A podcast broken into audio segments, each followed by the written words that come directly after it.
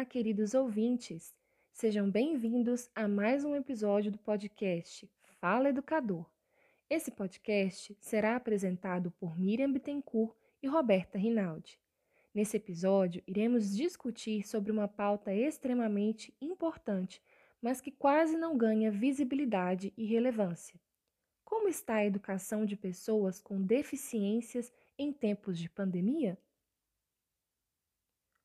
Como vocês sabem, há quase um ano e meio estamos vivendo o caos da pandemia global de Covid-19 que obrigou as escolas do nosso e de outros países a fecharem as portas. Crianças e adolescentes passaram a estudar no chamado regime remoto. Isso quando, na melhor das hipóteses, há um regime remoto, pois sabemos que essa realidade de acesso a uma estrutura viável para a relação ensino-aprendizagem está longe de ser para todos. As primeiras pesquisas e os diagnósticos sobre como foi e como está sendo o desempenho dos estudantes do Brasil durante a pandemia vão sendo divulgados e são dados, no mínimo, trágicos, uma vez que, além da defasagem no nível de aprendizagem desses discentes, houve um aumento drástico na desigualdade do processo ensino-aprendizagem entre as escolas particulares e as públicas, além do alto índice de abandono escolar. Contudo, o nosso tema restringe um pouco mais o problema, já que o impacto para estudantes com deficiências é ainda maior. Pensando nisso, nosso podcast será dividido em três partes. Na primeira, mostraremos os avanços legais que as pessoas com deficiência vêm obtendo nas esferas internacional e nacional e como as leis criadas atingiram a educação com destaque para a inclusão dessas pessoas em estabelecimentos de ensino, tanto particulares quanto públicos. A partir desses marcos legais, vocês, queridos ouvintes, poderão refletir melhor sobre a proposta trazida por esse podcast e também questionar como anda a inclusão no nosso processo educacional. Avançou? Retrocedeu? Ou ficou só no papel? No momento seguinte, traremos relatos de pais de alunos deficientes que nos apontam a maneira como as escolas vêm agindo no ensino remoto e quais são os efeitos dessa modalidade na aprendizagem dos filhos. Por último, justificando no o nome do nosso canal, que procura dar voz aos educadores, realizaremos uma entrevista com a professora de língua portuguesa, Ana Lídia, que dará o seu testemunho como alguém inserido nesse cenário e que acompanha de perto a forma como os alunos com deficiência e seus professores estão realmente lidando com o ensino remoto. Fiquem com as anteninhas ligadas, pois o nosso podcast só está começando. Bora lá?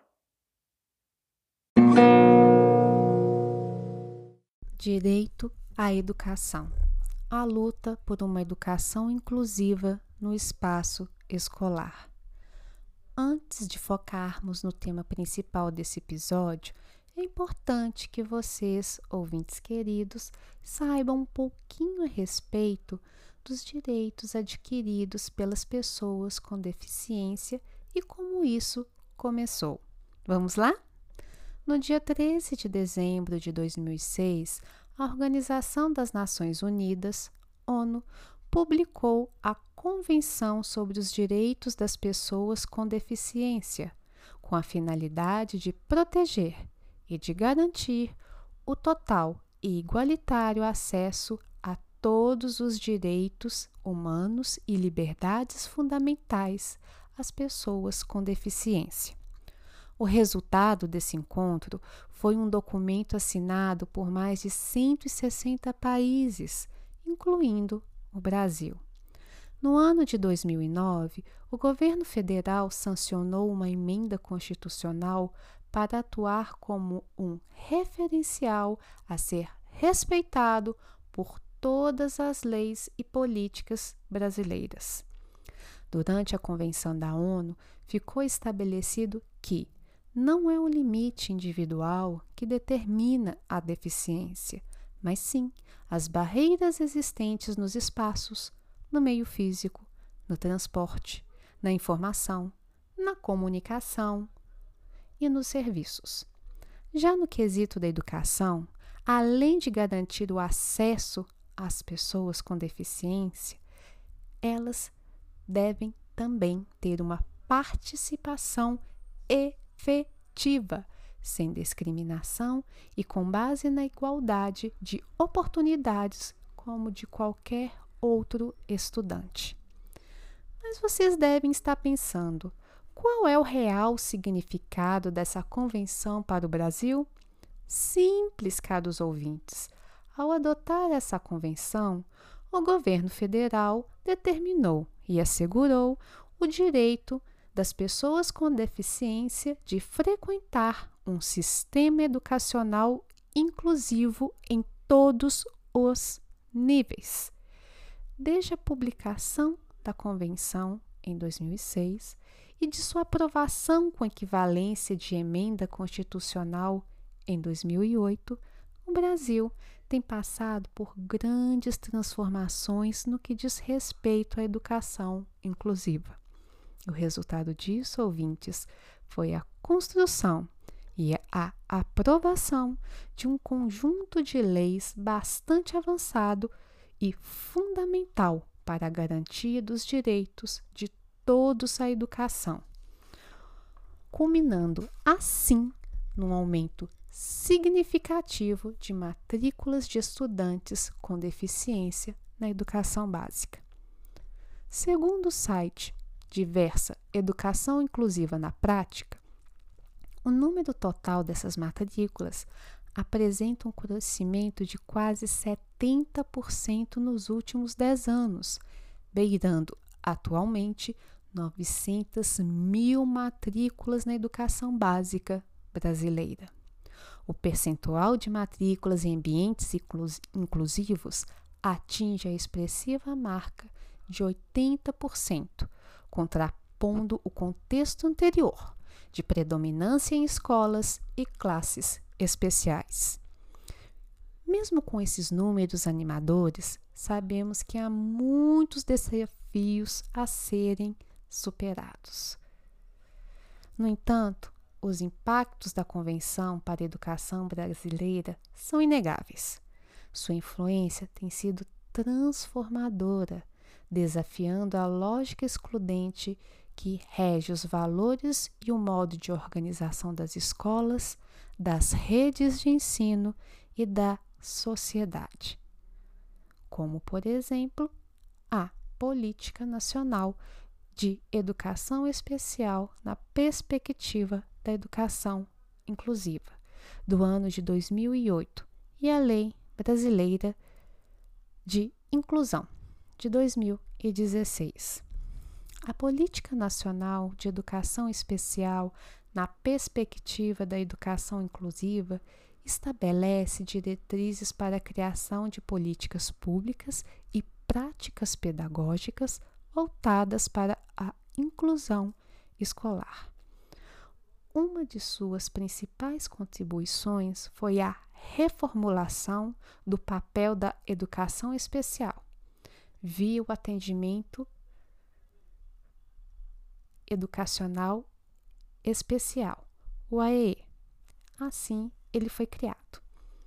Além disso, essa política reforça a ideia que a educação especial deve interagir com a proposta pedagógica da escola, eliminando barreiras para a plena participação dos estudantes com deficiência, com transtornos do espectro de autista e de altas habilidades, superdotação, por meio do atendimento educacional especializado, o AEE.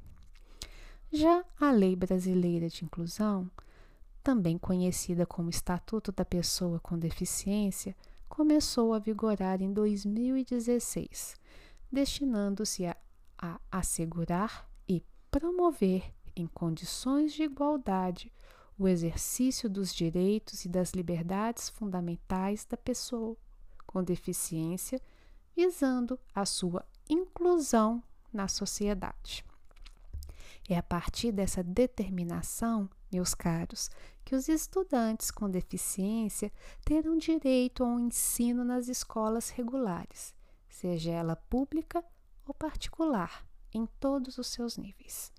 Além disso, essa lei trouxe novidades interessantes, como multa ou reclusão a gestores que se neguem ou dificultem o acesso de estudantes com deficiência a uma vaga. Proíbe a cobrança do valor das mensalidades ou anuidades para esse público e garante a presença de um profissional de apoio quando necessário. Como podemos perceber, ouvintes queridos, a legislação brasileira em relação às pessoas com deficiência deu um salto significativo, buscando assegurar uma melhoria na qualidade de vida dessas pessoas. Contudo, sabemos que a realidade é bem diferente do que está escrito nos papéis. E no caso da educação inclusiva, isto é claro. No próximo bloco, traremos relatos de alguns pais, precisamente de duas mães, que lutam arduamente para que seus filhos tenham acesso verdadeiro à educação inclusiva. Essa briga já que já é dura nos tempos normais, entre aspas, imagina só o que essas mães então estão passando e ainda vão continuar a passar nos tempos de pandemia? Bora conferir o que elas têm a nos contar?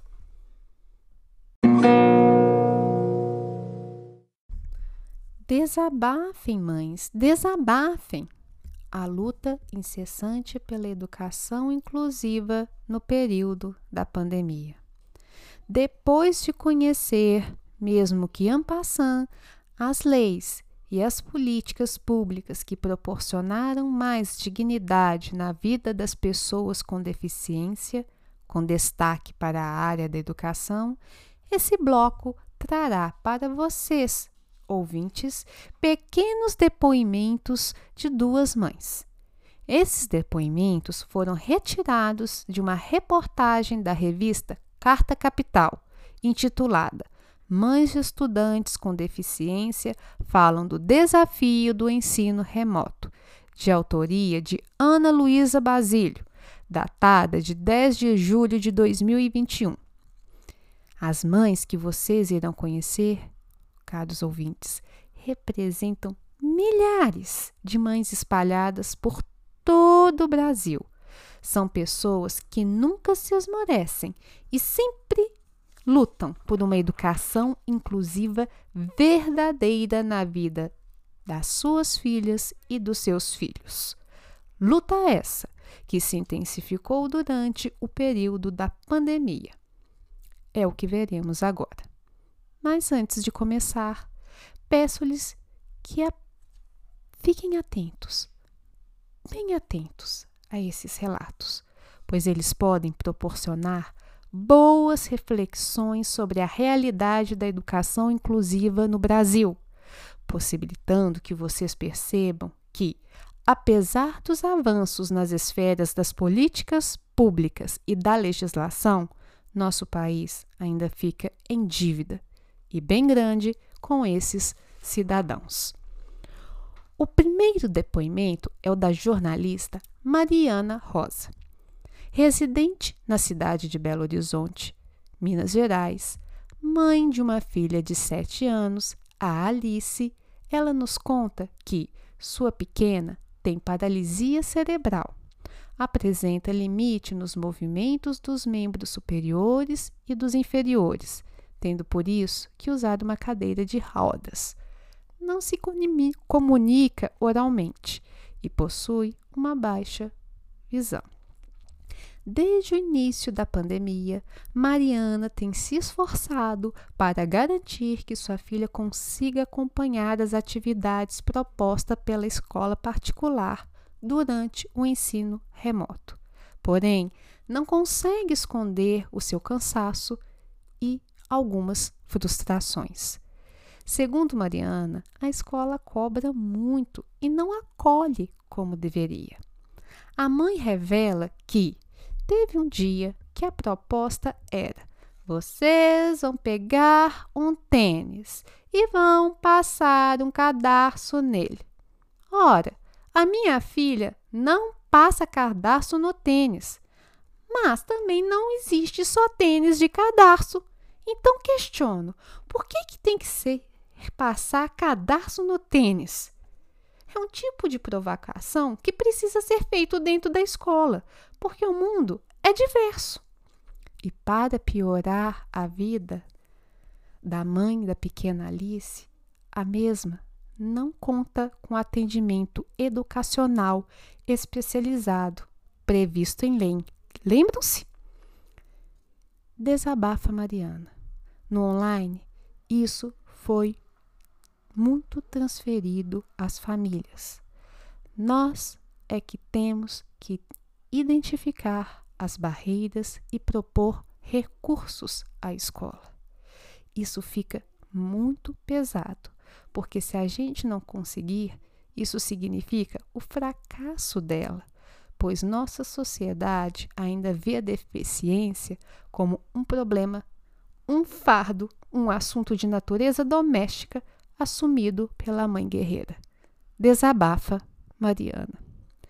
Já o segundo depoimento vem de Mogi das Cruzes, município da região metropolitana de São Paulo. E é Márcia de Souza e Silva que nos relata a rotina angustiante ao lado da sua filha Thais, uma adolescente de 18 anos que tem síndrome de Williams, uma doença genética que, em seu caso, se manifesta com um quadro de deficiência mental. Márcia nos conta que Thais já cursa o segundo ano do ensino médio em uma escola estadual, porém não consegue acompanhar a rotina das aulas remotas da rede, realizada majoritariamente por meio de aplicativos e canais digitais. Ela não acompanha o conteúdo. Foi alfabetizada há pouco mais de três anos. É pré-silábica, narra a mãe. Há algumas limitações, embora ela se comunica bem, saiba escrever, mas tem dificuldade com os números, não sabe conjugar os verbos e ainda não conhece valores. Márcia conta que, ao longo do período de ensino remoto, manteve contato apenas com os profissionais de atendimento educacional especializado, que depois de algumas sondagens presenciais com a filha, indicam as atividades semanais que devem ser realizadas. Todo início de semana ela recebe atividades e tem um período para realizá-las. Eles mandam impresso, em folhas. Aí, ou eu mando foto ou entrego direto para uma das professoras. Nos conta a mãe.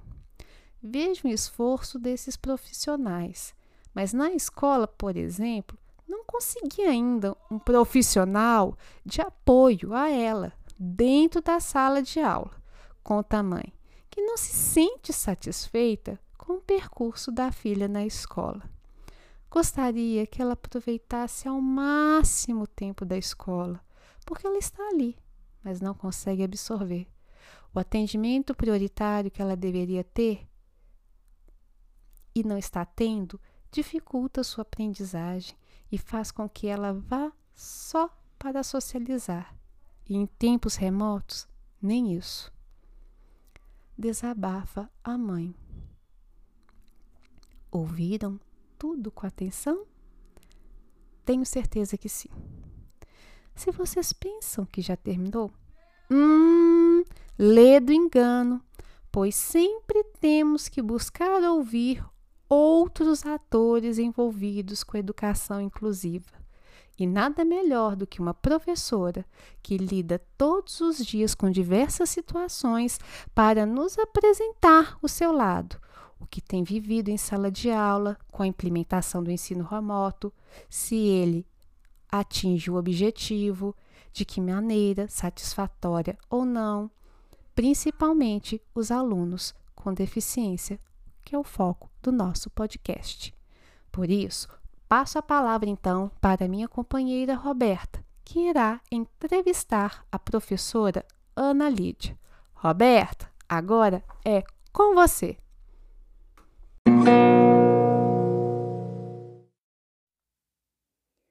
Fala Educador, entrevista com a professora Ana Lídia. A pandemia do novo coronavírus alterou a dinâmica das escolas e os professores precisaram se reinventar.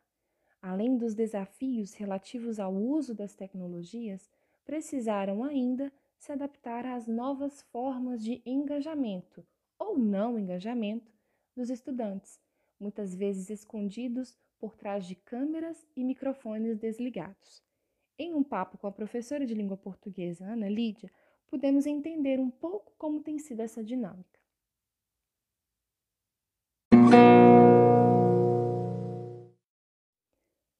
Seja muito bem-vinda, professora Ana Lídia.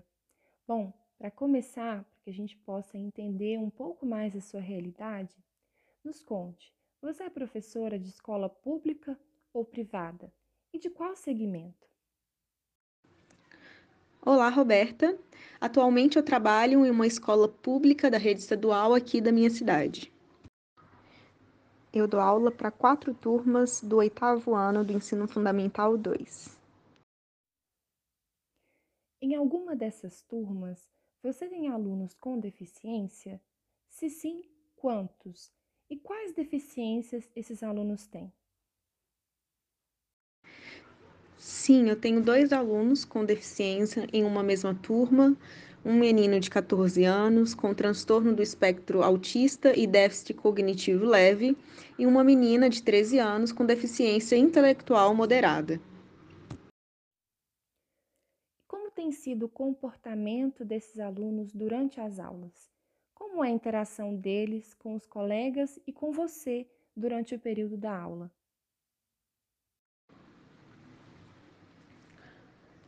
Olha, eu percebi que nesse ensino remoto, a interação dos alunos entre eles e comigo também ficou comprometida. E é bem inferior se comparado com o que acontece nas salas de aulas presenciais. E isso não é diferente com esses meus dois alunos, né? Com o que tem acontecido com esses meus dois alunos. Então, quando eles entram no Google Meet, né, nas minhas aulas que eu faço por lá, não abrem o microfone, não abrem a câmera, e é uma, uma situação bem é, parecida com o que acontece com os meus outros alunos. Tá? Então, assim, eu posso dizer que não há, ou se há, há pouca interação com esses meus alunos.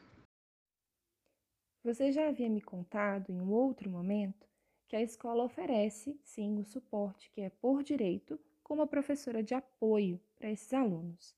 Essa professora de apoio entra em contato com você periodicamente para reportar qualquer feedback sobre os alunos com deficiência?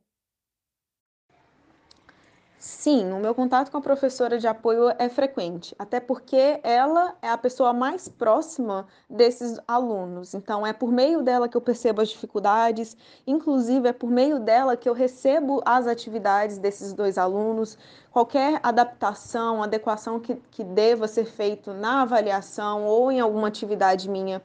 É, ela me reporta, então eu posso dizer sim que o nosso contato é frequente.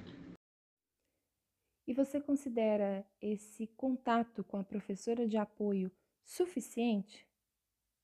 O que, que acontece? É, eu tenho sim um contato com essa professora de apoio, mas eu não acredito que ele é suficiente. É, eu tive uma experiência em 2020 com uma aluna também com deficiência e as aulas ainda eram presenciais. Foi logo no comecinho do ano. Então, assim, eu via a aluna, eu participava do processo dela, eu conversava com a professora, nós duas juntas bolávamos é, todo o processo, sabe, dessa, do desenvolvimento dessa aluna. É, agora não, agora eu estou totalmente por fora. A única pessoa que, que sabe o que está acontecendo é a professora de apoio, ela que está por dentro. É ela que tem aulas à parte com esses alunos, de ligar a câmera, de conhecer a família. Por exemplo, eu nem conheço esses alunos, eu não sei a fisionomia deles, porque lá no Google Classroom só tem as iniciais do, do nome deles, né? Onde fica a fotinha. Então eu não sei, eu não sei quem são esses alunos. É, então isso me deixa angustiada, sabe? É, mas assim, dentro do que dos limites dessa professora de apoio, até porque eu acredito que a, a, escola, de um modo geral, já tinha dificuldades na inclusão desses alunos, e agora com essa, esse ensino remoto, a situação ficou ainda mais complicada, então a gente não sabe direito o que fazer, como fazer. E isso vale para essa professora de apoio também. Mas dentro do, das possibilidades dela, ela me tenta me colocar por dentro, mas ainda assim não é a mesma coisa, sabe? É, então, assim, ela me liga às vezes para fazer algum desabafo, ela me conta algumas coisas, mas é, fica por isso mesmo, sabe? Não tem um trabalho sistematizado por trás disso, é, é uma conversa muito informal mesmo. E acaba que, como eu falei num dos áudios, é, ela é a pessoa que está mais próxima desses alunos, sabe?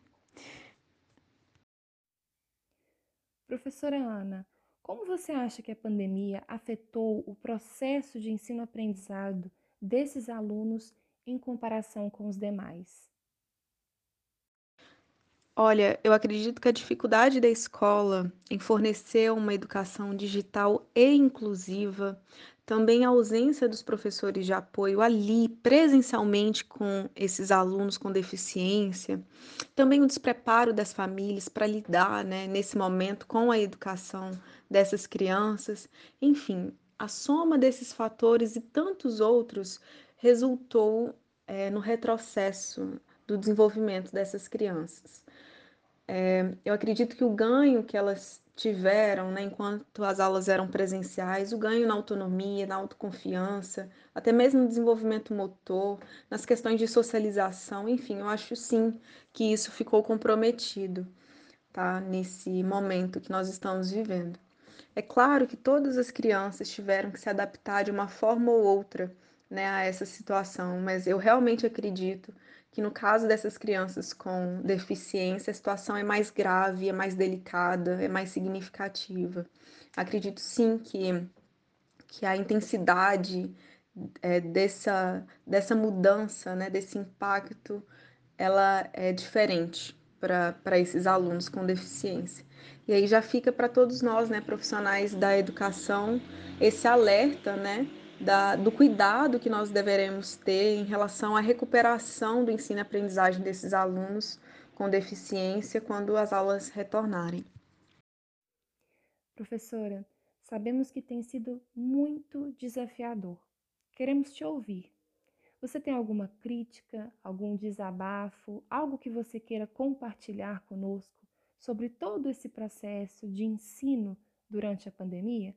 Sinta-se à vontade de um modo geral, o Google Meet tem sido a carta na manga para os professores, sabe? Aquela aula diferente que foge da, das, dos vídeos do YouTube, de mandar ler livro didático, mandar ler texto da internet, enfim. Esse momento com os alunos no Google Meet é especial para a gente, eu acredito para os alunos também, né? Da gente ligar a câmera, deles nos escutarem, nos verem e tudo mais. Mesmo que eles não façam o mesmo, né? Só que olha que legal, a professora de apoio meio que fez uma, uma crítica, porque ela diz que para os alunos com deficiência, para esses dois alunos, isso não é tão legal assim, sabe? Não é tão é efetivo, porque quando eu fazia, quando eu fazia as aulas gravadas, ela podia parar as aulas, a, a aula, né? Podia passar de novo a aula para eles, pedirem para eles verem de novo.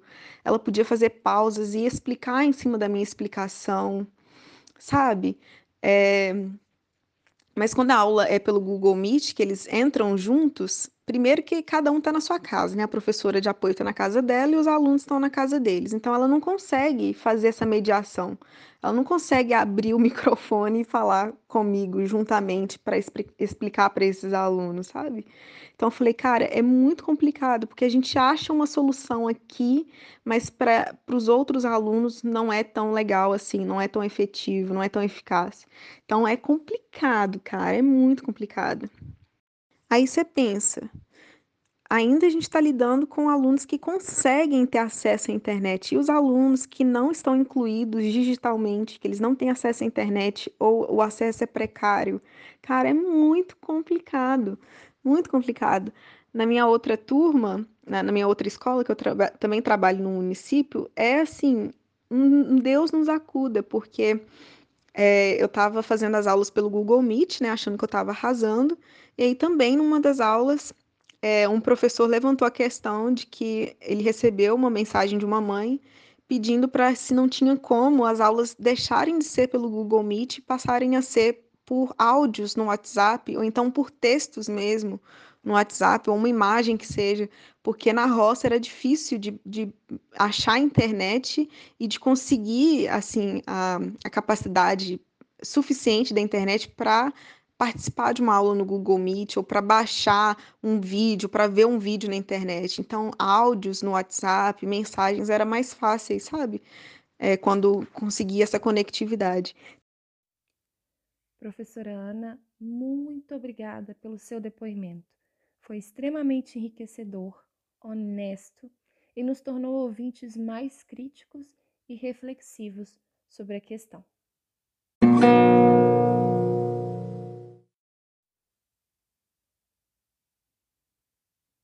Bem, queridos ouvintes, o nosso podcast termina por aqui. Ao longo desse episódio, vocês puderam acompanhar as barreiras de diferentes tipos que os alunos com deficiência, juntamente com seus pais e professores, vêm enfrentando para participar de fato do processo de ensino-aprendizagem. A sensação que temos ao tomar conhecimento dos relatos, como os das mães Mariana e Márcia e o da professora Ana Lídia, é que esses alunos não foram apenas esquecidos pelas instituições de ensino como um todo, mas sim apagados, já que eles não conseguiram nem o básico do processo educacional, o de acompanhar e de participar das aulas da mesma maneira que os seus colegas de sala. Ora, caros ouvintes, o que pensar das escolas que não realizaram um atendimento personalizado, não fizeram um planejamento adequado às especificidades de cada aluno, não dialogaram de forma adequada com os pais para saber das dificuldades dos alunos e também da própria família? A falta de comprometimento com esse público só comprova ainda mais a desigualdade no ensino-aprendizagem entre os alunos com deficiência e os demais, passando longe de ser considerado inclusivo. Esse período de pandemia pode servir para chamar a atenção da nossa sociedade para repensar o que é realmente uma educação inclusiva e não deixando-a ficar só no papel ou no discurso. Os alunos com deficiência não podem ser excluídos do seu processo de aprendizado. Ao contrário, eles devem ser estimulados a participarem das mesmas atividades que os colegas de turma.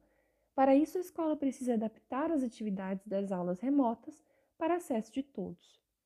É responsabilidade dos sistemas de ensino da escola prevenir contra consequências discriminatórias e não aprofundar ainda mais as desigualdades entre os discentes.